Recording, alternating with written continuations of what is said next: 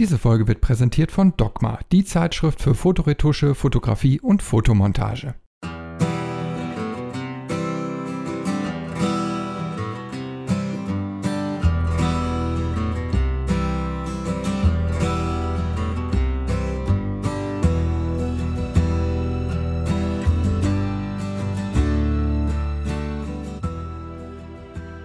Fotografie als Hobby ist mir irgendwie so ein bisschen verloren gegangen in der Zeit, als ich äh, das als Beruf gemacht habe. Ne? Also das ist immer so ein bisschen so ein Paradox. Dass der Hobbyfotograf ist immer neidisch auf den Berufsfotografen, weil der macht ja das, was man selber so als Hobby betreibt, beruflich, ist ja ganz toll. Ähm, und der Berufsfotograf ist neidisch auf den Hobbyfotografen, weil der darf ja fotografieren, der muss jetzt nicht.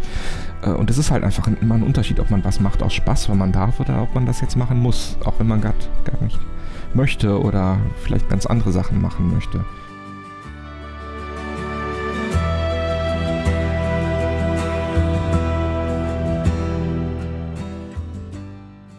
Seine Fotoleidenschaft entdeckte er schon früh. Bis er aber später in den Fotojournalismus einstieg, nahm er den Umweg über eine Ausbildung bei der Finanzverwaltung und später dann ein Lehramtsstudium in den Richtungen Sonderpädagogik und Sozialwissenschaften. Danach hat er sich über viele Jahre der Pressefotografie verschrieben und war immer unterwegs. Heute kennen viele Christian Ohlich als Experten für Farbmanagement. Ein Aufgabengebiet, das er seit 2015 bei dem Monitorhersteller ISO einnimmt. Heute erzählt er über seinen Werdegang und wie er die Fotografie neu für sich entdeckt hat.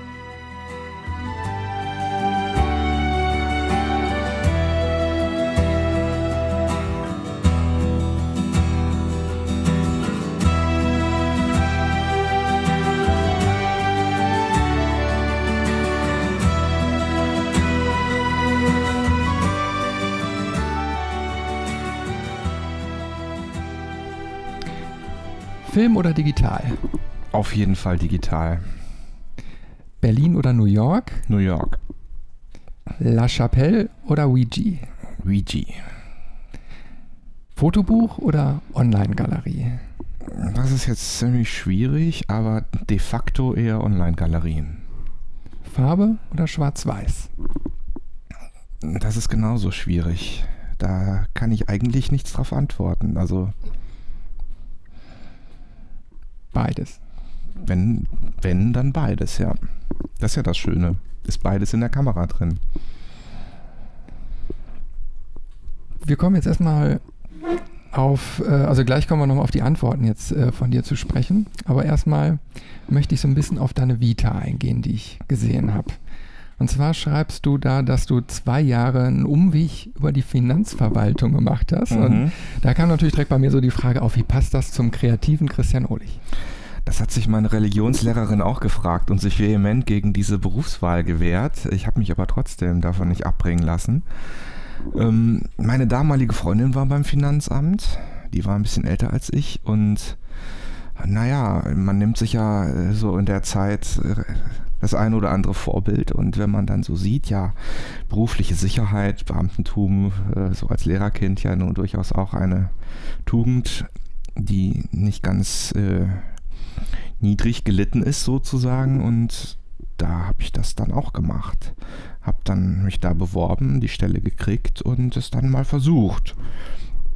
Musste dann aber irgendwann einsehen, dass Sicherheit nicht alles ist und das Finanzamt und die Finanzverwaltung und ich nicht wirklich so zusammenpassen. Und es hat dann eine Weile gedauert, nämlich zwei Jahre, aber irgendwann war es dann so klar, dass ich da den Schlussstrich gezogen habe. Und ich glaube, die waren dann auch ganz froh, mich los zu sein. Hattest du denn da schon so die Kreativität für dich entdeckt? Ja, also ich hatte schon, ich glaube mit 13 habe ich meine erste Spiegelreflex bekommen. Das war äh, auf Revue umgebrandete Praktika aus dem Quelleversand, M42-Anschluss. Und äh, in der Schule war ich in der Foto AG. Damals gab es ja noch wirklich ein riesengroßes, tolles Fotolabor mit fünf oder sechs kleinen Dunkelkammern im Gymnasium Förde. Und ähm, habe dann seitdem eigentlich immer mal so sporadisch fotografiert und habe dann in der Zeit beim Finanzamt wirklich angefangen, mich doch sehr intensiv mit dem Thema Fotografie auseinanderzusetzen. Und dann hast du aber nochmal einen Dreh gemacht. Na, du bist dann nochmal Lehramtsstudium Sonderpädagogik Sozialwissenschaften. Genau, ich habe dann nach diesem Debakel beim Finanzamt ja ähm, überlegen müssen, was machst du denn stattdessen? Und habe mich dann zum Sonderschullehramt entschlossen. Ich glaube auch ganz gut gewusst zu haben, worauf ich mich da einlasse. Meine Schwester ist geistig behindert und insofern hatte ich mit der Lebenshilfe und diesem Thema geistige Behinderung immer schon relativ viel zu tun. Meine Eltern waren beide Lehrer und das fand ich eigentlich auch ganz gut, diesen Beruf. Und dann kam eben die Entscheidung, ja, dann äh, werde ich Sonderschullehrer. Ich hatte ja dann auch ein paar Wartesemester schon und äh, insofern war das alles kein Problem. Dann bin ich nach Köln gezogen und habe Sonderschullehramt studiert. Und äh, weil 1997 schon alle gesagt haben, ach so Fotografie und was mich besonders interessiert hat, Pressefotografie, das ist eine brotlose Kunst und da stellt sowieso keiner mehr einen ein und ach, demnächst braucht man die gar nicht mehr, da fotografieren die Texter, was sich ja nur rückblickend betrachtet auch durchaus in vielen Publikationen als sehr wahr herausgestellt hat. Aber aus diesem Grund heraus habe ich halt jetzt nicht ganz äh, zielstrebig versucht, ja, jetzt wirst du Pressefotograf, sondern habe halt äh, so für mich fotografiert fleißig Sonderschullehramt studiert und bin dann so über die ersten Zeitungen in Wesel, so dem Weseler, das war so eine Wochenzeitung und die Rheinische Post kurz und dann über anderthalb Jahre bei der NRZ Wesel gelandet und habe halt während des Studiums und um das Studium zu finanzieren als Pressefotograf gearbeitet und das ist dann immer mehr und mehr geworden und irgendwann hatte ich mich mal äh, in Köln bei der Kölnischen Rundschau beworben und die hatten mich aber nicht haben wollen, meldeten sich dann aber irgendwie ein Jahr oder so später und haben dann wohl meine Bewerbung nochmal ausgekramt und haben dann gesagt, so jetzt hätten sie dann wohl doch Interesse. Und dann bin ich, was jetzt ganz praktisch war, dass ich nicht mal von Köln nach Düsseldorf fahren musste, äh, zum, auch zum Arbeiten nach Köln gewechselt. Ich hatte da ja schon seit langem gewohnt zum Studium und dann bin ich in Köln bei der Kölnischen Rundschau gelandet. Und dann hat meine Arbeit denen wohl so gut gefallen, dass das, was eigentlich schon 1997 als mehr oder weniger ausgeschlossen galt, ist dann 2002 dann doch passiert. Nämlich, dass die mir eine Festanstellung als Fotograf mit einem ordentlichen Manteltarifvertragsredakteursvertrag angeboten haben. Und dann stand ich halt vor dem Dilemma, ja, was tun? Ich war mehr oder weniger scheinfrei im Studium, konnte aber jetzt auf der anderen Seite schon so irgendwie so diesen Lebenstraum des äh, festangestellten Zeitungsfotografen, der mir da jetzt so in Anführungsstrichen vor die Füße fiel, mhm. realisieren. Und dann habe ich mich dann nach langem Hin und Her dazu entschieden, diese Stelle anzunehmen. Ich hatte mir zwar noch auserboten, nochmal, ich weiß es gar nicht mehr, ich glaube drei Monate unbezahlten Sonderurlaub zu bekommen, um ein Staatsexamen zu machen, aber das hat einfach nicht funktioniert. Ne? Also so ein Pressefotografenjob, der ist einfach so eine 24-7-Angelegenheit. Da äh, macht man nicht mal eben ein Staatsexamen zwischendurch. Ne? Nach so, also ich habe ja danach nochmal ein Bachelorstudium gemacht. Das wäre, glaube ich, gar nicht so schwer gewesen, weil beim Bachelorstudium macht man ja wirklich kontinuierlich Prüfungen und zum Schluss kommt gar nicht mehr so viel. Da macht man dann noch seine Bachelorarbeit und so viel mehr kommt da gar nicht. Und in so einem Staatsexamensstudium nach altem Zuschnitt, da ist ja die Hauptprüfungslast schon ganz zum Schluss. Und das ist einfach nicht möglich gewesen. Ne? Und als dann die Studien, die Langzeitstudiengebühren damals äh, mir einfach zu teuer wurden, da musste ich mich entscheiden und habe dann mein Studium abgebrochen. Mhm. Schweren Herzens. Also das war aber jetzt keine Entscheidung von, wie beim Finanzamt, das ist einfach nicht meins, sondern das hätte ich auch nach wie vor gerne gemacht und würde es noch immer ganz gerne machen, aber das, das ging halt einfach nicht. Ja, und so bin ich dann äh, wirklich Vollzeit in der Pressefotografie gelandet. Ja, und 2009 dann das nächste Studium zum Online-Redakteur. Genau. Was du jetzt gerade angesprochen hast. Dann äh, das am Bachelor komplett äh, gemacht, ne? Genau, das kam so. Äh, und zwar äh, war ich jetzt in meiner Stelle nicht mehr sehr zufrieden. Die Arbeitsbedingungen in diesem Bereich werden immer schlechter. Die, der Umgang generell in den Medien ist nun wirklich nicht so, wie man sich das äh, wünscht, um ein glücklicher Mensch zu sein, sondern es ist schon relativ ruppig und viele Führungskräfte sind halt nicht Führungskräfte geworden, weil sie besonders gut führen können, sondern weil sie im operativen Geschäft früher mal ganz gut gewesen sind. Und so diese Kultur der Menschenführung oder das Bewusstsein, dass man, wenn man in eine Führungsfunktion reinkommt, dann ganz andere Qualitäten mitbringen muss, als ein guter Journalist zu sein, der ist meiner Erfahrung nach im Journalismus nicht so wahnsinnig ausgeprägt. Es ändert sich jetzt mittlerweile ein bisschen, aber generell äh, zeichnete sich ja tatsächlich, wie ich gerade geschildert habe, auch 1997 an, äh, 1997 ab, dass der Journalismus jetzt nicht so das goldene Geschäftsmodell ist, äh, wo äh, ja, Milch und Honig fließt, sondern die hatten ja vor 20 Jahren schon ein Monetarisierungsproblem, weil sie den ganzen Online-Rubrikenmarkt verpennt haben und äh, ich glaube, die ganze Branche hat danach noch viele andere strategische Fehler gemacht und äh, wo das jetzt endet, sehen wir heute. Und insofern wollte ich aus privaten und halt auch einfach perspektivischen Gründen aus dem Journalismus raus. Jetzt musste ich natürlich überlegen, ja, was interessiert mich und was hat Zukunft? Und da habe ich diesen Studiengang Online-Redakteur an der damals noch Fachhochschule Köln, heute heißt es die Technische Hochschule Köln, äh, gefunden und mich da beworben. Da gab es zu dem Zeitpunkt nur 30, später 45 Studienplätze im, pro Jahr und das war gar nicht so leicht, da einen Studienplatz zu kriegen. Aber ich hatte ja natürlich noch viel mehr Wartesemester. und insofern ähm, habe ich den bekommen. Das auch wahnsinnig gerne studiert. Das war wirklich ein ganz, ganz tolles Studium. Und habe parallel ähm, weiter als Pressefotograf gearbeitet. Bisschen für, Nachrichten, äh, für Nachrichtenagenturen, hauptsächlich aber für die Bildzeitung.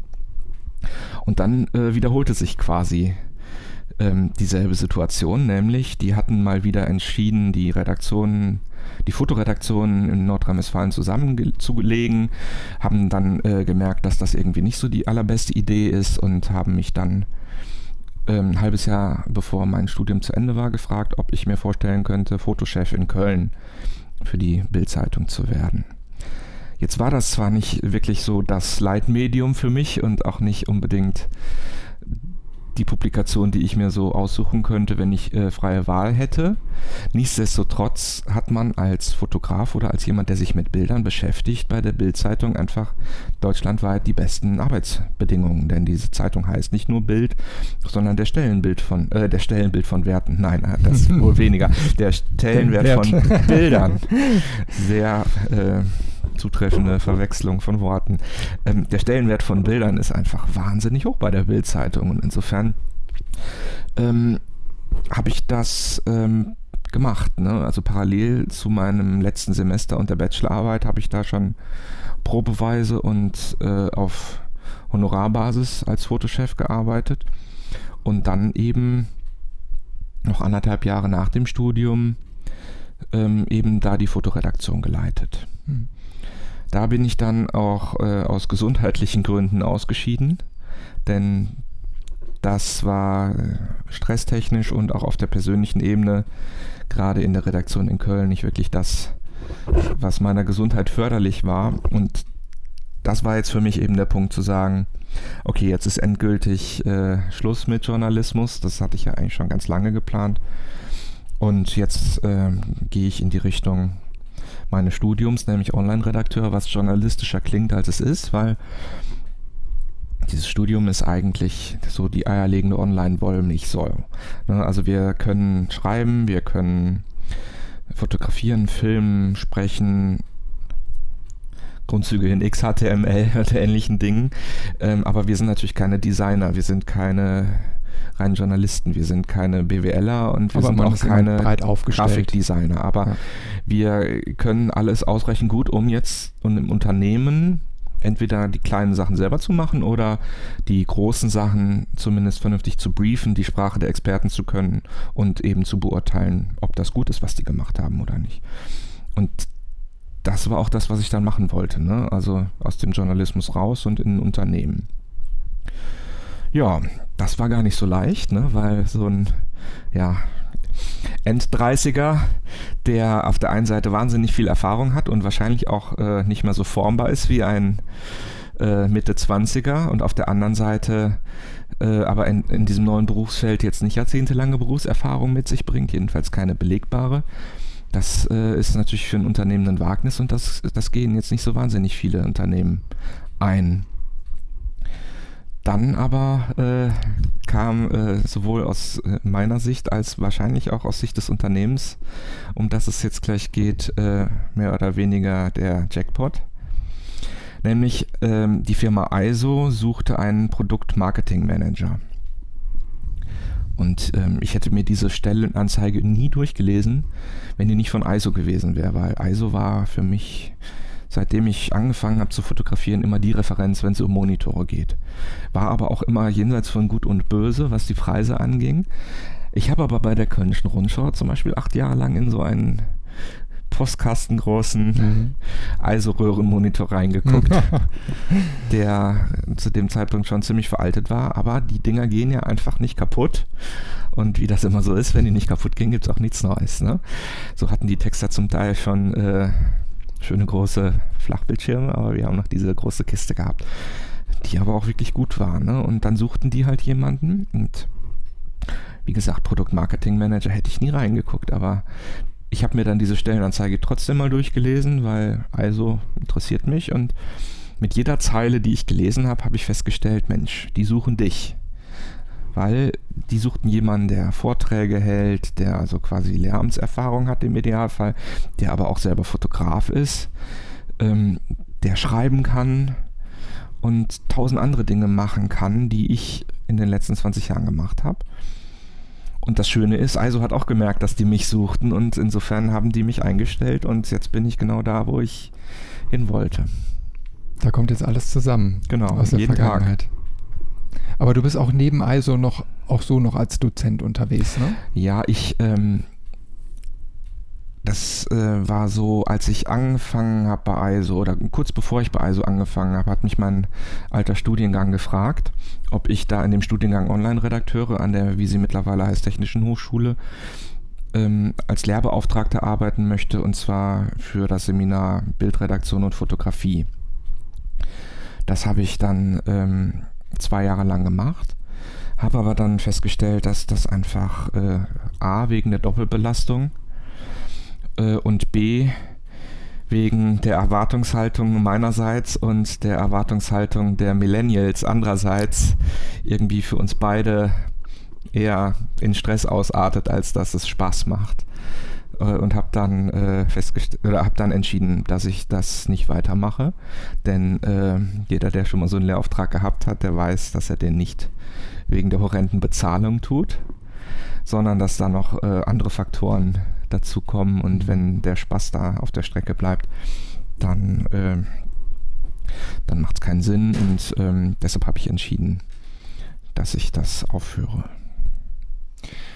Aber du bist äh, zeitgleich, ich sag mal, zu einem äh, Color Management Profi richtig geworden bei ISO und hältst da jetzt die, die äh, Vorträge auch drüber auf Messen und so weiter, auf Veranstaltungen. Ne? Genau. Und das ist ein ganz neues Thema im Endeffekt. Ne? Ich meine, als Fotograf fotografiert man und möchte eine Geschichte erzählen. So, und jetzt kommt aber da eine ganz wichtige Komponente ins Spiel, die Farbgebung und Farbechtheit. Genau. Ja, das, wie du schon sagtest, das war auch für mich ein neues Thema. Und da bin ich, äh, da stehe ich sehr sinnbildlich, auch für ganz viele Profifotografen. Denn das Problem ist ja, die Zeitzeugen, die schon mal mit Dias fotografiert haben, bei Negativen jetzt nicht so, da ist ja immer noch ein zweiter oder dritter Arbeitsschritt dazwischen, aber so ein Dia, das kann man vors Licht halten. Und wenn das Licht halbwegs neutral war, dann hat man sein Ausgangsmaterial gesehen. Das funktioniert digital nicht, ne, sondern ich habe eine Datei und dafür brauche ich einen Computer, der diese Datei ausliest und einen Monitor, der diese Datei sichtbar macht. Jetzt, wenn man sich noch nie mit digitaler Fotografie beschäftigt hat, dann erwartet man, dass das immer überall gleich aussieht, weil der Gedanke liegt ja auch nahe, es sind alles digitale Daten, die aus Strom an und Strom aus bestehen. Ähm, wir kennen das von anderen digitalen Signalen, entweder funktioniert es sensationell gut oder es funktioniert überhaupt nicht. Aber so ein ja, wie beim Radioempfang im Analogen so ein Rauschen. Also, dass es irgendwie so offensichtlich nur so halb gut funktioniert. Das gibt es ja im Digitalen nicht, sondern entweder ist der Empfang super oder es ist halt abgehackt, weil halt mal gar nichts oder was Gutes kommt. Und genauso ist es ja, oder anders gesagt, die Erwartungshaltung ist ja dann genauso, dass das bei Bildern so ist. Ich sehe das Bild und wenn ich das Bild sehe, dann ist es perfekt. Oder ich sehe halt kein Bild, weil kennen wir alle, wenn mal eine Speicherkarte kaputt gegangen ist oder sowas. Oder sei es nur irgendwie die Benennung so, dass der Computer es nicht lesen kann oder die Daten irgendwie korrupt sind, dann sehe ich gar nichts.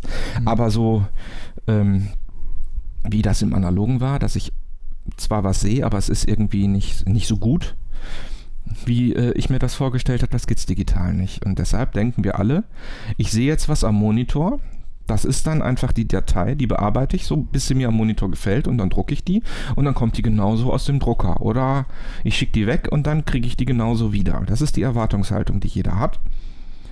Und wenn das genauso gut funktionieren würde, dann wären meine Seminare immer völlig leer. Dass das nicht so ist, zeigt äh, eben, dass diese Seminare eigentlich fast immer ausgebucht sind.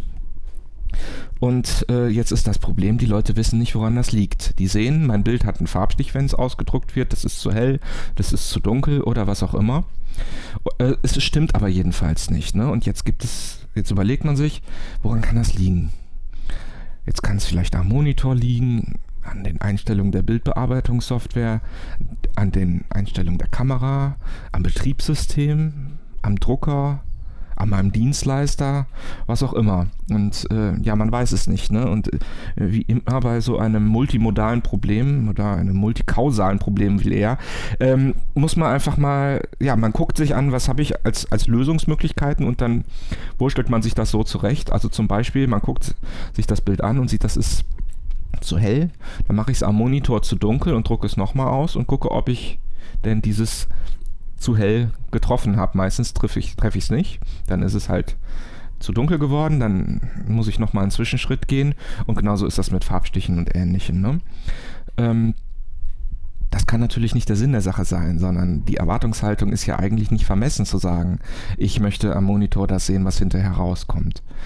Ähm, und ich äh, wusste halt auch, als ich bei ISO angefangen habe, noch nicht genau, woran das liegt. Ne? Also ich war beileibe kein Experte auf dem Gebiet, aber weshalb äh, ich genommen wurde, war einfach, dass ich äh, weiß, wie ich Leuten Sachen beibringe und dass ich mit der Zielgruppe, nämlich Fotografen, auf Augenhöhe fachsimpeln kann. Ne? Und man darf natürlich nicht glauben, dass Hobbyfotografen keine Ahnung von Color Management haben und die Profifotografen das alles wissen. Das ist beileibe nicht so, ne? sondern ähm, die Mehrzahl der Fotografen, unabhängig davon, ob sie jetzt Geld mitverdienen oder ob sie das nur aus Spaß machen, haben keine Ahnung von Color Management. Ähm, und äh, daran etwas zu ändern, das habe ich mir halt auch mit auf die Fahnen geschrieben. Ne? Denn ähm, ja, der, ja, der Dreh- und Angelpunkt ist, dass ich mir in meinem gesamten Workflow einen Einblick auf meine Datei verschaffe. Also auf das digitale Negativ. Also das, was ich als Dia gegens Licht gehalten habe. Ne? Also dass mein Monitor mir exakt das anzeigt, was in der Datei geschrieben steht.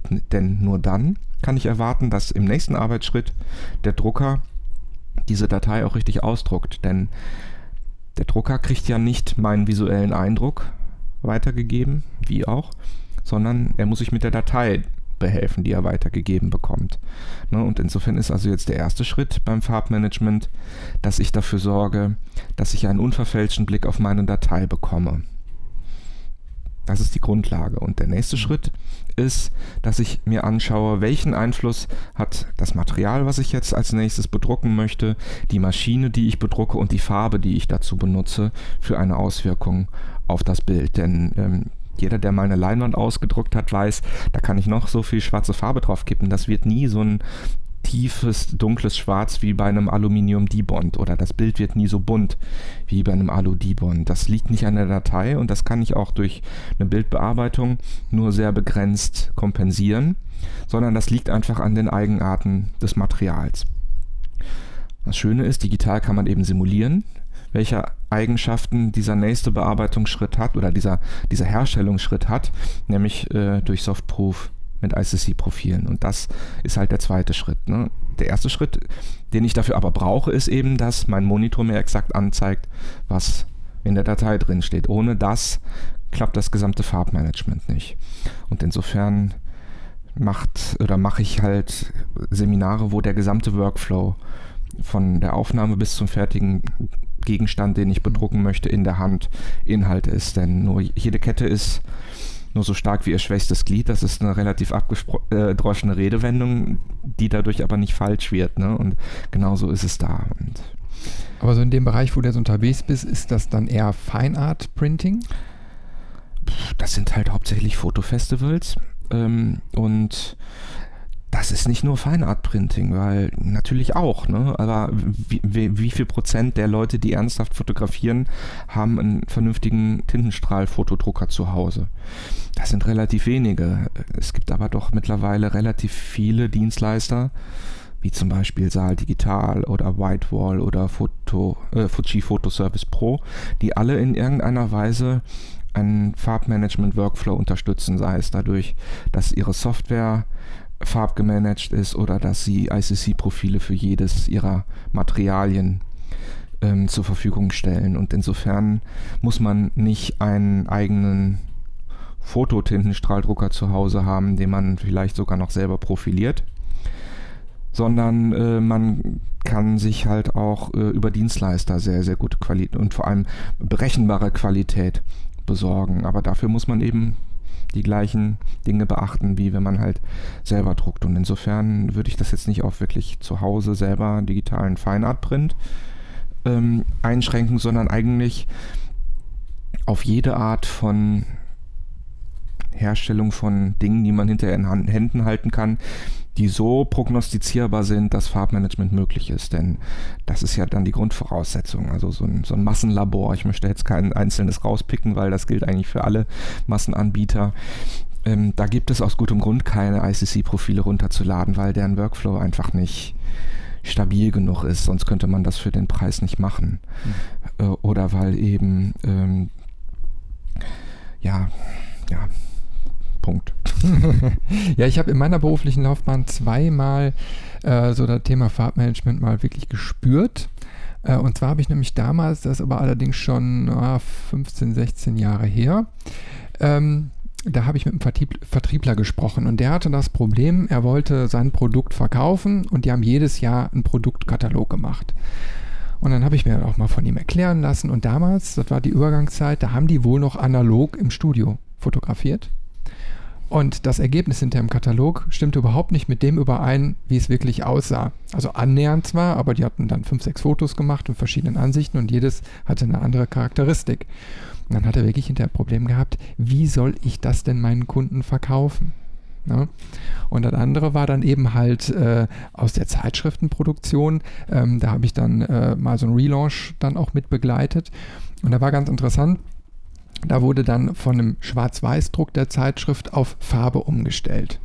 Also es gab nur vorher den, den Umschlag, der wurde in mhm. Farbe gedruckt und mit, mit der jeweiligen, ich sag mal, äh, äh, Farbe, die das Medium so ausmachte. Und naja, es kam alles in farbig und dann war es eben halt auch so, man hat Kontakt mit der Druckerei aufgenommen, man hat äh, genau mal die Parameter festgelegt, hat sich dann Proofs kommen lassen. Alles war gut, die ganze Geschichte geht in Druck und es sieht hinterher völlig anders aus. Was ist schiefgegangen? Anderes Papier beim Proof, ein anderer Drucker als beim äh, ähm, Proof, natürlich, ne, die, die Rotationsmaschinen Klar. arbeiten ein bisschen anders. Und insgesamt hat es da fünf Ausgaben gebraucht, bis es richtig eingestellt war. Und das war echt ein entscheidender Moment, wo ich das auch mal für mich realisiert habe, wie wichtig dieses Thema ist.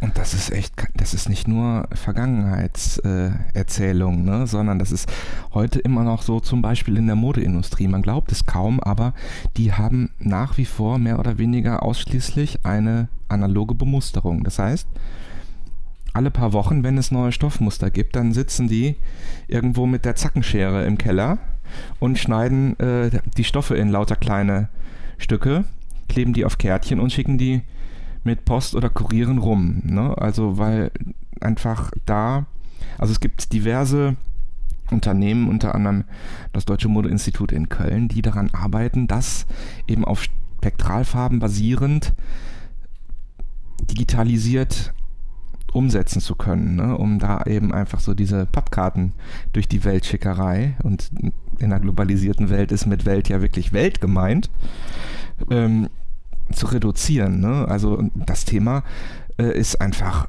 hochprägnant. Ne? Äh, sei es jetzt Autokataloge. Wenn jemand sich danach eine Farbe aussucht von seinem Auto, dann möchte er natürlich auch, dass die diese Farbe hat, die er sich ausgesucht hat, oder das Produkt dem sehr nahe kommt. Oder eben ganz wichtiges Thema Mode. Aber äh, das Thema Katalog ist daher heutzutage gar nicht mehr so wichtig. Ne? Ich glaube, der, der Quelle gibt es sowieso nicht mehr, aber Otto hat jetzt auch seinen Katalog just äh, dieses in diesem Monat, glaube ich, verkündet, ich, ich nicht gelesen, mehr drucken ja. zu wollen. Ähm, online ist dieses Thema ja mindestens genauso präsent, wenn nicht präsenter. Ne? Und da ist, da kommen wir jetzt wieder zurück auch zum Thema Fotografen, beruflich oder Hobbyfotografen, die dann ja sagen, ich druck gar nicht selber, sondern ich will es ja nur ins Internet stellen und dafür brauche ich ja kein Farbmanagement. Was natürlich, ja, so hart muss man das leider sagen, totaler Quatsch ist, ne? weil da brauche ich natürlich auch Farbmanagement. Warum glauben die kein Farbmanagement brauchen zu müssen? Naja, weil die sagen, naja, ich habe ja eh keinen Einfluss darauf, wie die Leute ihre Monitore einstellen. Und insofern weiß ich ja nicht, wie das bei den Leuten zu Hause aussieht. Das Argument ist insofern richtig, dass ich da keinen Einfluss drauf habe. Aber äh, meine Webseite ist ja mein Aushängeschild. Und wenn mein Aushängeschild bei Leuten, die sich darum kümmern, dass ihr Monitor vernünftig eingestellt ist, mies aussieht, dann ist es Anti-Werbung für mich.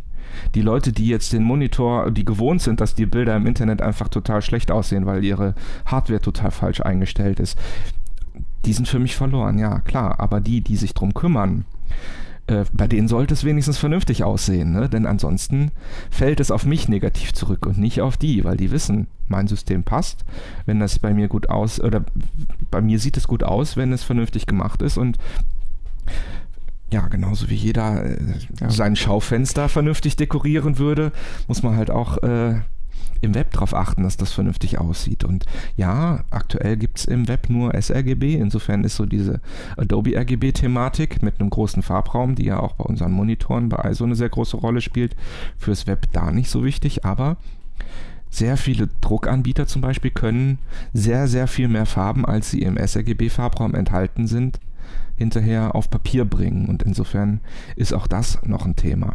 Aber ähm, Farben sind nach wie vor und immer mehr, weil die Monitore werden besser, immer mehr Leute haben gute Monitore und die Relevanz des Mediums online wird eben immer größer. Kann man sich kaum vorstellen, weil die ist schon gigantisch groß. Ne? Mhm. Aber ähm, ja, man möchte halt ja doch zeigen, wer man ist. Stichwort auch soziale Medien, Instagram und ähnliches. Ne? Das wird ja als Marketinginstrument immer wichtiger ist natürlich jetzt auch schon seit längerer Zeit wahnsinnig wichtig. Da habe ich nur so direkt im Kopf, äh, wo wir jetzt gerade über äh, Mode und Fashion dann gesprochen haben. Ich meine, du hast dann ein, ein äh, Farbmanagement-Workflow von A bis Z, vom Studio äh, bis hinterher zur Ausgabe. Und dann kommen hinterher so die Influencer-Geschichten, die dann die normalen Street-Fotos machen und dann die Presets draufknallen. Ne? Also eigentlich das ganze Farbmanagement komplett über Bord werfen und der ganzen Sache irgendeinen Look verpassen. Ne? Ja, aber auch das ist ja Farbmanagement. Ich will ja ich will ja, dass das Bild auch mit Look dann genauso aussieht, wie ich mir das als Künstler mhm. vorgestellt habe. Ja, ich möchte ja nicht, dass das Bild irgendeinen Look hat. Ne, ich suche mir Look A aus und im, weil meine ganze Infrastruktur nicht vernünftig eingestellt ist, kommt hinterher ein völlig anderer Look raus bei allen anderen Usern, die halt eine vernünftige Infrastruktur haben. Also ich finde, das ist so ein weit verbreiteter Irrglaube. Farbmanagement heißt nicht absolut natürlich. Das ist absolut natürlich, wenn ich das möchte. Das heißt, wenn ich so eine Referenzkarte mit ins Bild nehme und meine Kamera profiliere, ne, also ein RAW-Konvertierungsprofil mache mit so einem Data Color, Color Checker ähm, oder ähnlichem, dann kann ich dafür sorgen, dass ich exakt das Rot des Autos, was ich fotografiert habe, auch in meine Infrastruktur kriege, in meine digitale Dunkelkammer. Und wenn ich ein Medium auswähle, also dementsprechend eher ein glänzendes äh, Fotopapier, dann kriege ich diese Farbe auch sehr, sehr realistisch auf Papier. Das wollen viele nicht, sondern die wollen halt in irgendeiner Weise eine ja, einen artifiziellen Look haben. Aber wie gesagt, den, der soll ja auch nicht irgendwie sein. Ich, ich wähle ja auch nicht irgendwie mit einem Zufallsgenerator den Look aus, den ich dann drüber lege. Oder um jetzt von den Looks wegzukommen, halt, ich bearbeite mein Bild nicht irgendwie willkürlich, sondern ich bearbeite mein Bild ja immer so, dass es meiner künstlerischen Vorstellung entspricht. Und auch die muss ich ja unverfälscht sehen, um sie dann eben so unverfälscht in die sozialen Medien zu pumpen oder was auch immer damit zu machen. Ne? Also ich finde, eine nicht reale Bildwirkung wie, bedeutet nicht, dass ich kein Farbmanagement brauche. Also meine Bilder sind auch immer relativ stark optimiert und äh, nichtsdestotrotz ist natürlich wahnsinnig wichtig, dass die hinterher genauso optimiert aussehen, wie äh, ich das gesehen habe. Und andere, die sich das äh, zum Beispiel auf meiner Webseite angucken, dann eben genauso sehen, wie ich das ihnen zeigen wollte. Ein riesiges Thema, aber wahnsinnig interessant.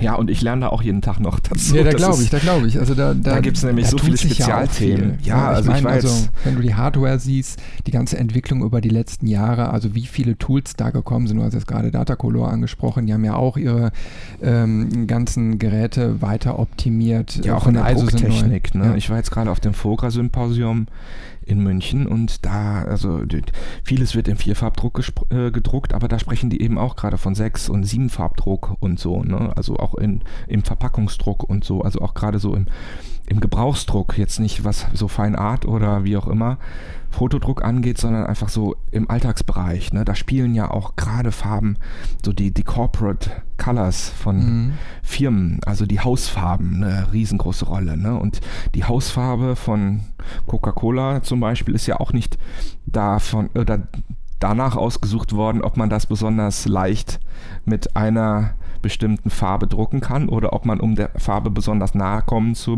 können, jetzt noch mhm. eine Sonderfarbe drucken muss, sondern die sind nach anderen Kriterien ausgesucht worden. Ne? Und jeder Marketingabteilung ist es natürlich wichtig, dass die Farbe, die der Firma wichtig ist, dann eben auch auf möglichst allen Verpackungen möglichst exakt so drauf ist. Ne? Also von daher, es gibt so viele Spezialthemen, was das Thema angeht. Da lerne ich jeden Tag was Neues. Ich denke mal, da ist ja auch der wirtschaftliche Faktor, der dahinter steckt. Absolut. Ich, ich kann mich auch erinnern, dann äh, damals, dann wurden Ralfarben oder ein paar Tone oder so ausgesucht, weil die einfach dann immer wieder gleich als Sonderfarbe überall auftauchen können. Und wenn ich natürlich jetzt mit einem normalen Drucksystem mit meinem Anbieter ähm, da arbeiten kann, ohne jetzt eine Spezialfarbe einkaufen zu müssen, ja, dann äh, reduziere ich meine Druckkosten natürlich erheblich. Erstens das und zweitens der Faktor Aufmerksamkeit. Ne? Ähm, bei, bei so einer quietschbunten, ununterbrochen um Aufmerksamkeit buhlenden Welt, in der wir uns bewegen, ist es natürlich äh, wichtig, möglichst viel Aufmerksamkeit beim Kunden im Supermarkt zum Beispiel zu erregen und da mit Farben zu arbeiten, die so einen gewissen Aha-Effekt haben oder aus dem der Masse herausstechen, ist natürlich auch eine große Motivation in dem Bereich. Mhm. Siehst du die Welt jetzt anders, seit du äh, dich da mit dem Thema so stark befasst? Absolut. Also ähm, ja, das ist halt einfach, als Fotograf sieht man natürlich sowieso die Welt anders als als Normalsterblicher. Ähm, A, weil man viel mehr in Bildern denkt, aber auch B, viel mehr auf Farben und auf Licht und ähnliches achtet. Man, man lernt natürlich ganz bewusst zu sehen. Äh, also ich glaube, eine ganz besonders gute Schule war da die Pressefotografie, weil da kommt man irgendwo hin, muss innerhalb von zehn Minuten, meistens hat man nicht mehr Zeit, äh, weil man dann zum nächsten Termin muss, zumindest wenn man reiner Fotograf ist und nicht auch noch schreiben muss. Und das, das schult natürlich unheimlich, da innerhalb von kürzester Zeit äh, ja, irgendein vernünftiges Motiv äh, aus einer Situation zu machen, die sich vielleicht jetzt nicht so aufdrängt. Denn das wirst du als äh, Pressekollege ja auch durchaus wissen, das ist nicht alles immer nur Gold, was man da vorgelegt kriegt, von mhm. wovon man dann jetzt ein schönes Foto machen soll, sondern ganz oft ist es das eben nicht. Ne? Und das schult halt eben auch. Aber ich glaube, ja, ich sehe natürlich auch Erstens sehe ich überall Monitore, ist ja klar. ne? Also man guckt natürlich, was steht worum und entwickelt da so einen selektiven Blick für.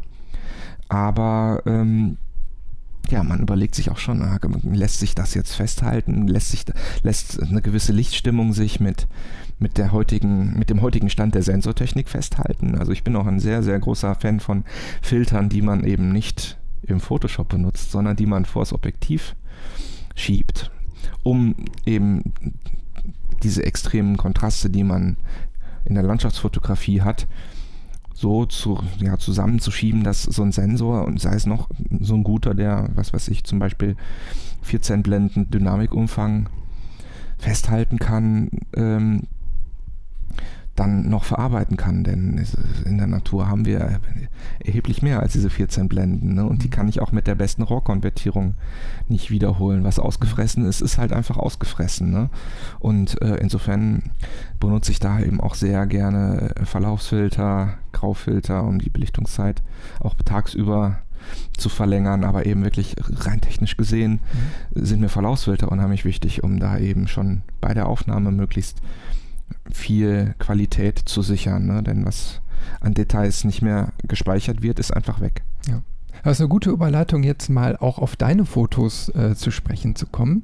Du hast eben äh, ja bei den ersten Fragen geantwortet, so New York und Ouija.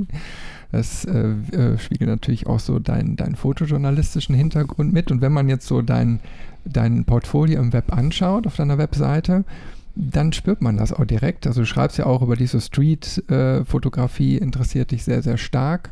Und dann warst du in New York unterwegs, hast da dann auch wirklich Street fotografiert. Und da vielleicht den, den Unterschied zwischen diesem kontrastreichen Schwarz-Weiß, was du dann in der Serie umgesetzt hast, und dann äh, wiederum diese Farbaufnahmen. Und wir haben uns ja gerade auch nochmal vor dem Gespräch äh, mal was angeschaut. Ähm, das ist echt äh, interessant. Was hast du sonst da für Vorbilder, würde mich mal interessieren. Weil es ja doch schon ein sehr spezieller Blick, den du da entwickelt hast. Ach, Vorbilder, das ist schwierig. Ähm, was den journalistischen Blick angeht, unumstritten James Nachtwey. Oder Nachtwey, wie, wie spricht man es aus? Das, der eine sagt so, der andere sagt so, wird jetzt der Kölner sagen. ähm, aber ähm, ich denke, also meine Studenten mussten auch darunter leiden, dass sie sich alle den War Photographer angucken mussten und dann hinterher eine medienethische Diskussion mit mir führen mussten. Aber ähm, also ich glaube, der hat mich einfach schon seit einer Ewigkeit wahnsinnig beeindruckt, ne? weil ich habe das Gefühl, der taucht da irgendwo auf dem Schauplatz äh, irgendeiner kriegerischen Auseinandersetzung ein. Sieht so aus, als ob er gerade wie ein englischer Landlord aus seinem äh, Land Rover Defender gestiegen ist und jetzt seine Ländereien in Augenschein nimmt. Ne? Also immer mit gestriegeltem Seitenscheitel, äh, Hemd mit hochgekrempelten Ärmeln, wie so ein englischer Gentleman.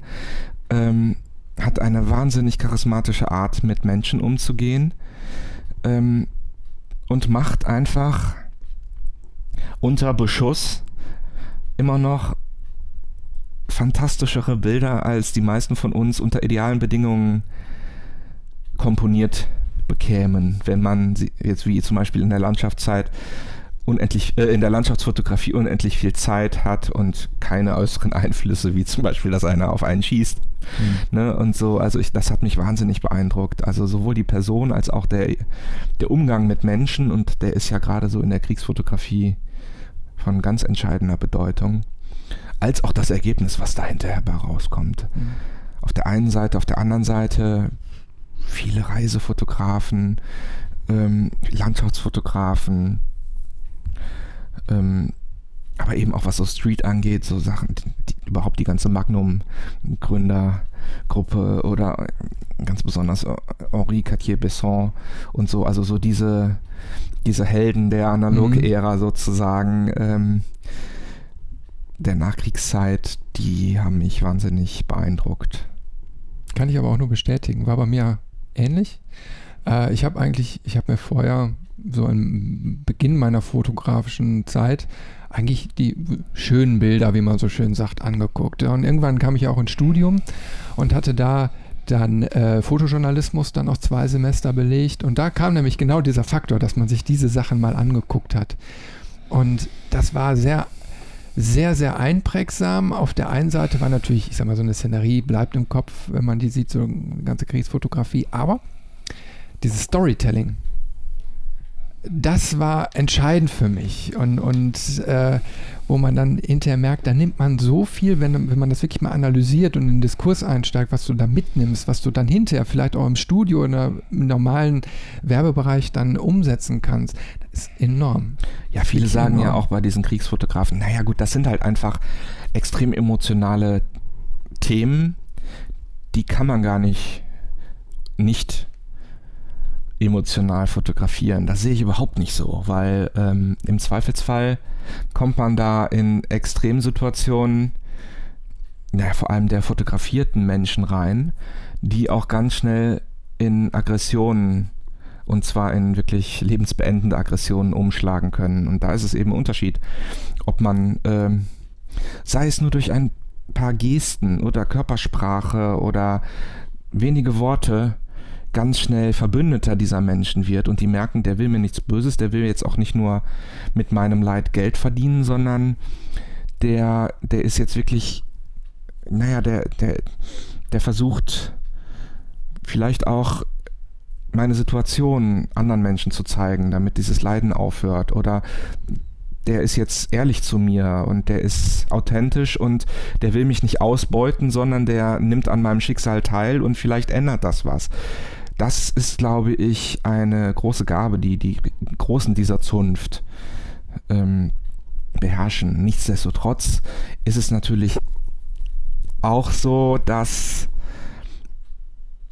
naja, diese Situation, die man dann da in solchen Filmen wie dem War Photographer sieht, zum Großteil einfach nicht der Realität entsprechen. Ne? Also wenn man mal so Bilder aus dem Gazastreifen oder ähnliches sieht, wo dann tolle Bilder rauskommen und wenn man dann den Gegenschuss sieht, sieht, dass da 30 Fotografen auf dem Bauch nebeneinander liegen und alle auf der Jagd nach dem, dem besonderen oder dem möglichst spektakulären Bild sind oder auch sieht, dass auch Leute wie James Nachtwey und Konsorten immer in der Gruppe unterwegs sind, weil es einfach sonst lebensgefährlich wäre. Und das, äh, die Sachen, die, die halt so diese ikonischen Bilder sind von ihm, andere Fotografen mehr oder weniger fast genauso haben, weil die halt alle im Rudel unterwegs sind, weil sie sonst, weil es einfach sonst nicht gehen würde. Ne? Also dieser dieser Mythos des alleinreisenden Wolfes, der dann da mit seinem Schreiberkollegen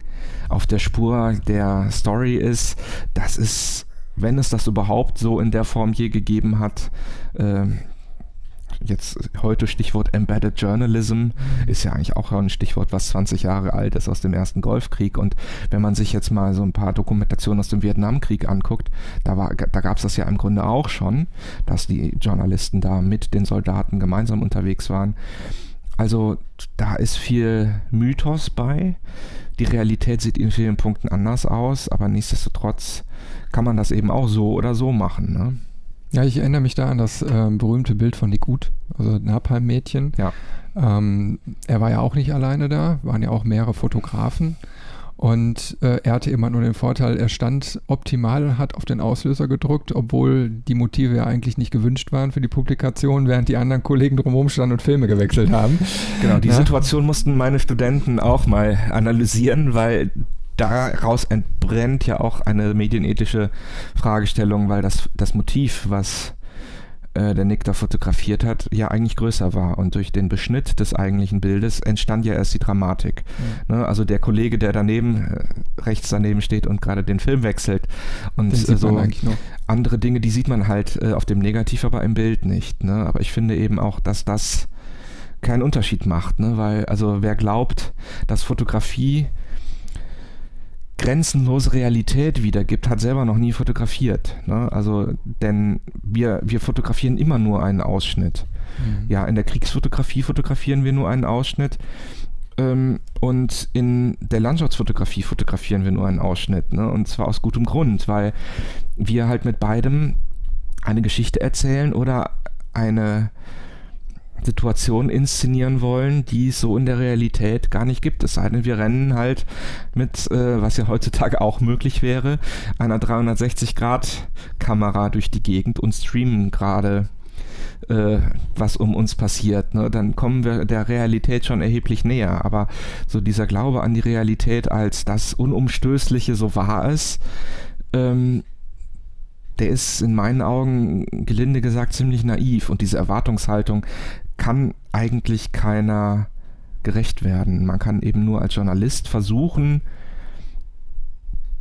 dass dieser Teil, den man sich da jetzt rauspickt, repräsentativ für dieses Ereignis steht.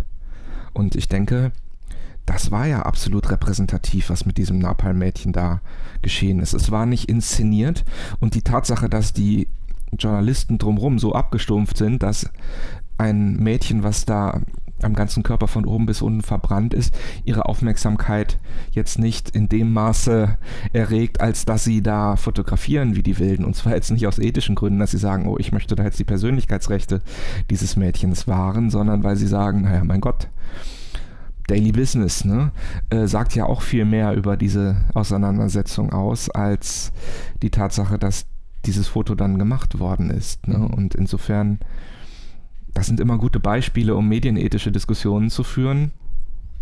Aber äh, jetzt daraus abzuleiten, Realität gibt es nicht oder äh,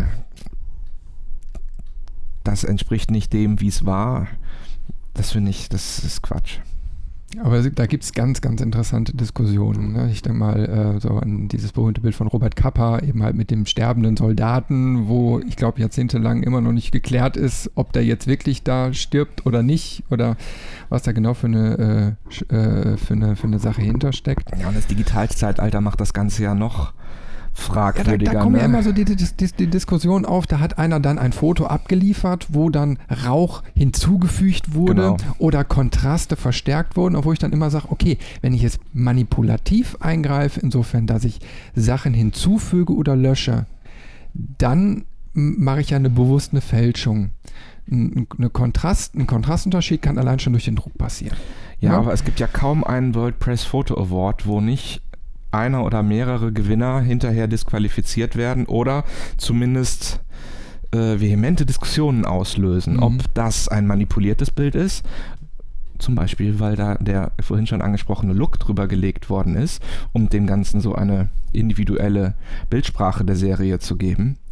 Oder äh, ob das so funktioniert. Ich meine, um mal vom Krieg wegzukommen, auch die Naturfotografen sind da ja extrem äh, sensibilisiert und er, erwarten zum Teil jetzt bei vielen Wettbewerben auch, dass man ihnen das RAW mitliefert, damit sie sehen, dass da nichts äh, dran gemacht worden National ist. National ne? Geographic ist mittlerweile so, ne? Ich glaube, die haben doch diese, diese Maßgabe, dass mittlerweile wirklich RAWs mitgeliefert werden müssen. Ne? Ich weiß es nicht, für die habe ich noch nie gearbeitet.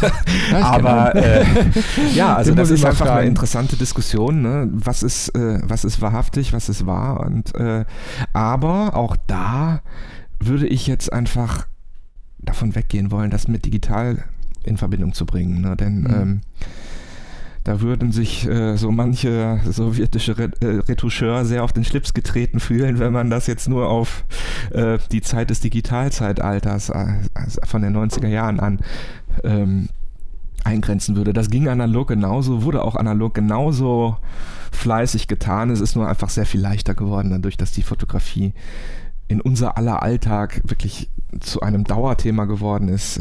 Wir haben alle eine oder mehrere Kameras ununterbrochen am Mann und an der Frau. Und insofern gibt es einfach unheimlich viele Fotos und wir müssen ähm, schauen, wo da die Wahrhaftigkeit bleibt. Aber das, das hat nichts mit analog oder digital zu tun. Mhm. Du hast ja gerade schon von der Landschaftsfotografie gesprochen. Du warst vor kurzem auf den Lofoten. Genau. Komplett anderes Metier als Stadt und, und Street. Äh, da geht es ja wirklich um Farbe, Szenerie, Momente einfangen. Also das ist ja ein ganz starker Kontrast, den man da hat.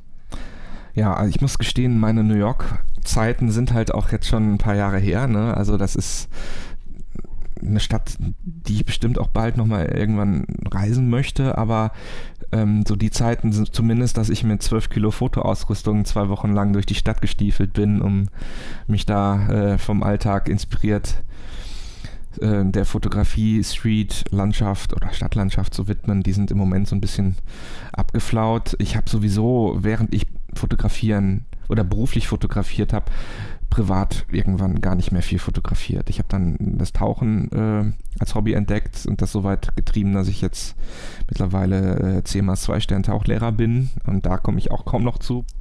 Aber die Fotografie als Hobby ist mir irgendwie so ein bisschen verloren gegangen in der Zeit, als ich äh, das als Beruf gemacht habe. Ne? Also das ist immer so ein bisschen so ein Paradox. Dass der Hobbyfotograf ist immer neidisch auf den Berufsfotografen, weil der macht ja das, was man selber so als Hobby betreibt, beruflich, ist ja ganz toll. Ähm, und der Berufsfotograf ist neidisch auf den Hobbyfotografen, weil der darf ja fotografieren, der muss jetzt nicht. Äh, und es ist halt einfach immer ein Unterschied, ob man was macht aus Spaß, wenn man darf, oder ob man das jetzt machen muss, auch wenn man gar, nicht möchte oder vielleicht ganz andere Sachen machen möchte. Ähm, die Landschaftsfotografie war aber immer so so ein bisschen mein Hobby und jetzt, äh, als ich nicht mehr fotografieren musste, ist das Fotografieren dürfen wieder zurückgekommen, was mich mhm. wahnsinnig gefreut hat.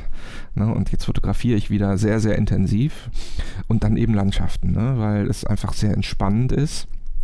Es rennt mir nichts weg, also diese Schnelllebigkeit des Fotojournalismus äh, habe ich nicht mehr, sondern es ist quasi so der Gegenentwurf. Ich äh, muss mich nicht hetzen. Klar, das Licht ändert sich. Äh, aber eben, äh, und jetzt kommen wir zu den Lofoten. Ähm, wir sind im April dahin geflogen, weil wir haben da quasi eine Dauerdämmerung. Ja, das ist 300 Kilometer oberhalb des Polarkreises und ähm, in der Zeit, als wir da waren, war die Nacht ganz, ganz kurz, der Tag lang. Wir hatten aber noch Nacht und die blaue und die goldene Stunde dauern nicht eine Stunde, oder am, am, Äquator kennt man das, ne? dann sind mhm. es Minuten und zwischen äh, Sonne ist richtig hell und ist komplett weg und die Nacht ist rabenschwarz, das geht ratzfatz. Der Gegenentwurf sind die Lofoten zu dieser Jahreszeit. Ne? Also mittags hat man da schon schön schräges Licht, wo man sich hier zum Teil abends äh, in unseren Breitengraden die Finger lecken würde. Aber zwischen 17 und 22 Uhr hat man fantastische goldene Stunde und danach hat man noch eine ganze Weile blaue Stunde. Und das war genau der Grund, warum wir da hingeflogen sind. Ähm, wir haben das für ISO gemacht. Wir haben das Ganze Color Class Lofoten genannt. Und der Gedanke dahinter war, das, was ich in meinen Workshops so an Workflow erzähle, mal in einer Videoserie von Anfang bis Ende anhand einem Genre, aber eben als Beispiel durchzuexerzieren. Ja, die Landschaftsfotografie ist da jetzt das Anwendungsbeispiel für diesen Workflow. Das, was da aber zum Thema Farbmanagement erzählt wird, das lässt sich im Grunde auch auf jeden anderen Bereich der Fotografie übertragen. Das war auch der Grund, warum wir eben auch diese Kameraprofilierung mitgenommen haben. Denn mhm das ist in der Landschaftsfotografie jetzt nicht so entscheidend, weil die allermeisten Landschaftsfotografen, unter anderem ich selber, bearbeiten ihre Bilder dann noch so, und zwar nicht so, dass sie möglichst naturalistisch wirken, sondern dass sie der Stimmung entsprechen, die sie entweder vor Ort empfunden haben oder was sie besonders schön finden oder was auch immer. Also ich manipuliere meine Bilder nicht. Das Einzige, was ich mit schlechtem Gewissen mal wegmache, sind Oberleitungen und die findet man in Norwegen leider an jedem einzelnen verfluchten Holzhaus, weil durch den naja, es ist kein Permafrostboden, aber durch den ständig gefrorenen Boden haben die da einfach nirgendwo unterirdisch verlegte Stromkabel. Und insofern hat jedes einzelne pittoreske Holzhaus eine Oberleitung. Sowas mache ich weg, aber ansonsten mache ich nichts weg und mache auch nichts hin.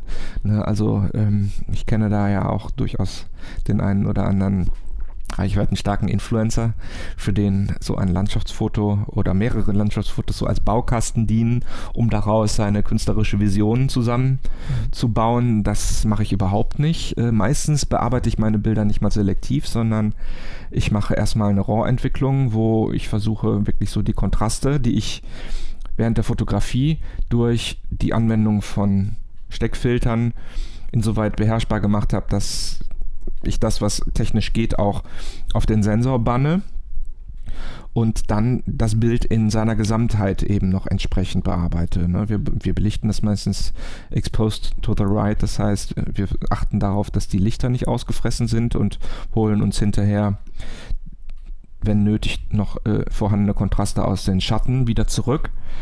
Ähm, die Bilder sehen aber eben, wenn man so belichtet, doch erstmal relativ langweilig aus, wenn sie aus der Kamera kommen. Das heißt, wir oder ich optimiere das dann noch, äh, aber ich manipuliere halt nichts. Ne? Meine Einstellungen sind da immer relativ global auf das ganze Bild betreffend.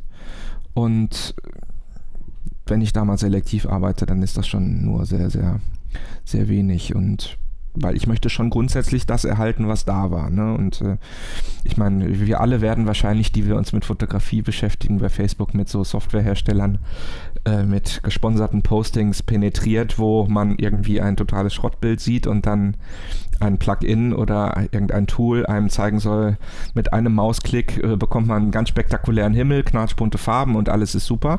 Das mag vielleicht den einen oder anderen ähm, ja, Instagrammer, der, der in erster Linie äh, seine Fotos erzeugt, um damit möglichst große Aufmerksamkeit zu erregen, reizen. Mich reizt das nicht. Ne? Also ich möchte schon meinen persönlichen Blick auf Landschaften zeigen, aber ich möchte jetzt nicht irgendwas erschaffen, was nicht da war, denn dann bräuchte ich gar nicht zu reisen. Ne? Mhm. Also ich reise ja auch, um A, für mich Dinge zu erleben und das funktioniert eben bei der Landschaftsfotografie besonders gut. Also als Pressefotograf habe ich, ich, ich weiß überhaupt nicht, ich kann nicht zählen, wie viele Konzerte ich besucht habe, wie viele tolle Ereignisse ich an, an, wie vielen tollen Ereignissen ich teilgehabt habe, die ich aber nicht erlebt habe, weil ich habe alles immer nur durch die Kamera gesehen.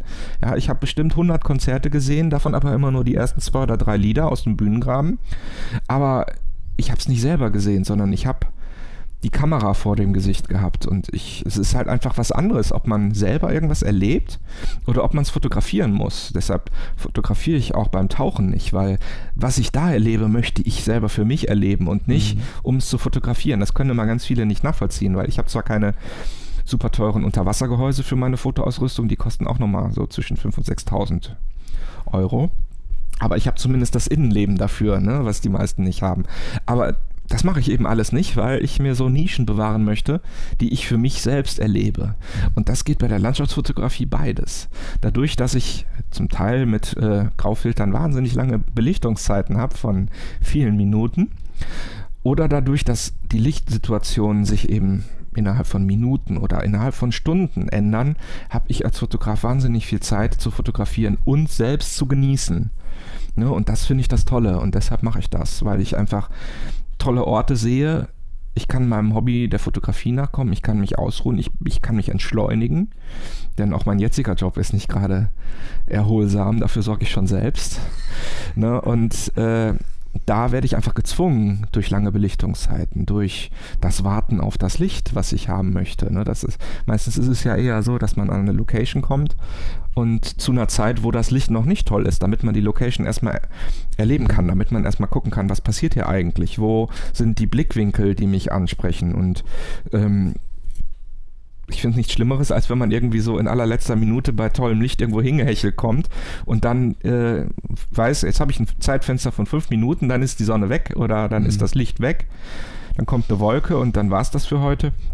Jetzt muss ich mir hier den Knallerort aussuchen, um diese Situation zu fotografieren. Das, das brauche ich nicht mehr. Das habe ich lange noch in, anderen, mhm. in einem anderen Genre gehabt, sondern das Tolle ist eben so, ich komme mal irgendwo hin bei möglichst fiesem Licht, habe alle Zeit der Welt mal eine Stunde durch die Gegend zu laufen, vielleicht auch ohne Kamera, sondern ich kann mir da einfach mal so Perspektiven angucken, ähm, den Ort erleben, mir überlegen, wie könnte ich das machen und dann ganz gemütlich die Sachen holen, aufbauen und dann warten, dass das Licht kommt. Und das ist eben neben dem, was hinterher rauskommt, was ich schön finde, eben auch nochmal so ein Aspekt, der ja, weniger mit der Fotografie, aber sondern, sondern mehr mit dem persönlichen Erleben der Situation zu tun mhm. hat.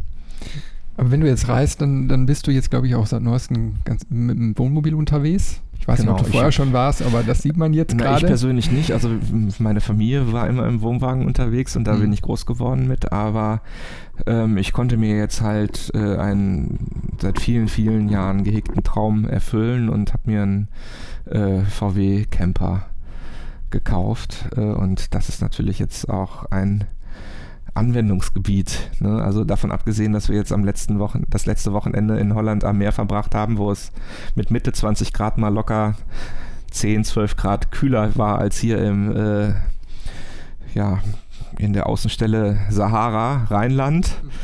Ne, ähm, das das mache ich dann mit meiner Frau und den Hunden, das ist auch super. Aber ähm, am Donnerstag fahre ich zum Beispiel auch mit ein paar anderen Fotobegeisterten über das verlängerte Wochenende in die Bretagne. Ne? Und genau dafür ist das Ding gedacht. Ne? Also nicht irgendwie ein riesengroßer, ausufernder äh, weißer Riese, wie man so schön sagt, mit allem äh, Luxus, mit Dusche und äh, Rollerkabine hinten im Kofferraum und solchen Dingen, sondern einfach äh, ein kleines handliches Auto, mit dem man überall hin kann, wo man aber eben auch besser drin schlafen kann als in einem Kombi, wo man hinten eine Luftmatratze reinmacht, um dann eben auch unter ja, halbwegs luxuriösen, aber eben auch nicht äh, Fünf-Sterne-Bedingungen äh, an Lokalitäten sein kann, da übernachten kann. Und dann eben zu den Zeiten, wo man denn fotografieren möchte. Und das sind ja meistens eben relativ früh und relativ spät äh, unabhängig sich da vor Ort bewegen kann. Und vor allem nicht, wie man das machen würde, wenn man jetzt äh, ein Hotel irgendwo hat, immer gezwungen ist, abends wieder an ne, diese Location zurückzukehren, wo das Hotel jetzt zufällig liegt. Ne? Also wenn wir da in der Bretagne sind, ist da von Phototours for You, das ist auch der, der Reiseorganisator, mit dem wir äh, auf den Lofoten waren. Ja, der, der Serda, der mit mir zusammen diese Filme da gedreht hat, der veranstaltet diese Reisen, aber die sind jetzt halt ja in einem Hotel, auch parallel in der Bretagne und die müssen abends immer zurück. Und wir haben halt den Vorteil, dass wir nicht sternförmig immer von einem Ausgangspunkt reisen müssen, sondern von Punkt zu Punkt reisen können und äh, auch mal vor Ort ein paar Stunden überbrücken können. Und das finde ich unheimlich toll. Und ja, ich bin mal gespannt. Das ist jetzt erst drei Wochen bei mir. Schon was älter, schon fast zwölf Jahre alt. Aber davon verspreche ich mir halt auch nochmal die eine oder andere Möglichkeit, die man so jetzt mit einer Übernachtung in äh, einer Pension oder sowas nicht hat. Und der Zelttyp bin ich jetzt ehrlich gesagt auch nicht. Da bin ich mal gespannt ne? äh, was da jetzt, was du da in Zukunft dann machen wirst, welche Reiseberichte man von dir sehen wird. Kommen wir zum Schluss noch wirklich zu der letzten Frage. Was hast du jetzt äh, außer dem Reisen mit dem äh, Camper noch für die Zukunft geplant in fotografischer Sicht? Ach, ähm, so viel habe ich da gar nicht geplant. Und wenn das mit den Reisen mit dem Camper äh, jetzt demnächst äh, regelmäßig ähm, passiert, dann ist das eigentlich alles, was ich mir wünsche. Ne? Also was das Fotografische angeht. Das ist ja das Schöne, dass ich da ja, ich muss ja nichts mehr, ne? Also ich muss da, ich muss das nicht remonetarisieren, was ich äh, durch die vielen Berufsfotografen, mit denen ich zusammenarbeite, ja äh, doch und aus eigener Erfahrung weiß, wie schwer das ist. Ähm, sondern ich, ich habe vor, weiterhin einfach den Luxus genießen zu können, dass ich das nur für mich machen muss, in Anführungsstrichen, oder wie ich lieber formulieren würde, darf. Ne? Und insofern möchte ich einfach da das, was mir dieses Fahrzeug ermöglicht, und das ist ja doch ein relativ großer Aktionsradius, äh, erleben, sowohl mit Familie als auch eben unter fotografischen Aspekten und dann einfach äh, entdecken, was es da gibt. Ne? Also wir haben zwei Hunde, insofern ist unsere Reiseaktivität mit dem Flugzeug, seitdem wir die haben, sowieso sehr eingeschränkt. Ne? Und es gibt aber so wahnsinnig viel, was man hier in Mittel- und Nordeuropa entdecken kann, äh, sodass mich da auch aktuell erstmal nicht allzu viel mit dem Flugzeug irgendwo hin zieht. Ne, also als ich noch jünger war, da war ich sehr viel in Asien unterwegs und auch fotografisch fand ich das wahnsinnig spannend, so die Reisefotografie. Aber mittlerweile denke ich auch, es gibt so viel, was man hier noch entdecken kann, ohne dass man dafür einen CO2-Ausstoß äh, generiert, der, den man mit einem Auto im Leben nicht erreichen kann. Ne? Und von daher lasse ich mich da einfach überraschen. Ne? Also ich möchte da gar keine konkreten großen Pläne schmieden und was so die berufliche Situation angeht, da, da habe ich eigentlich auch überhaupt keine Ambitionen, aktuell irgendwas dran zu ändern, weil äh, mein aktueller Arbeitgeber ist ein fantastisches Unternehmen und die Stimmung und die Kollegen sind grandios und da bin ich wirklich angekommen. Das ist genau das, was ich am besten kann. Ne? Also äh, das, was ich in den letzten 20 Jahren so an beruflicher und privater Erfahrung gemacht habe, das kann ich jeden Tag da anwenden. Und das ist so was Besonderes und dadurch, dass ich eben auch andere Konstellationen erlebt habe, wo, wo es einfach nicht schön war, da zu arbeiten, äh, weiß ich das eben auch mehr zu schätzen als jemand, der seit 30 Jahren da arbeitet äh, und gar nicht was anderes kennengelernt hat. Ne? Insofern bin ich aktuell sehr glücklich und insofern habe ich gar nicht jetzt so die großen Projekte und Ambitionen, mit denen ich jetzt kommen könnte, sondern das sind eher so kleine spontane Dinge, auf die ich mich dann freue. Christian, vielen Dank für dieses Gespräch. Sehr gerne, vielen Dank für die Einladung.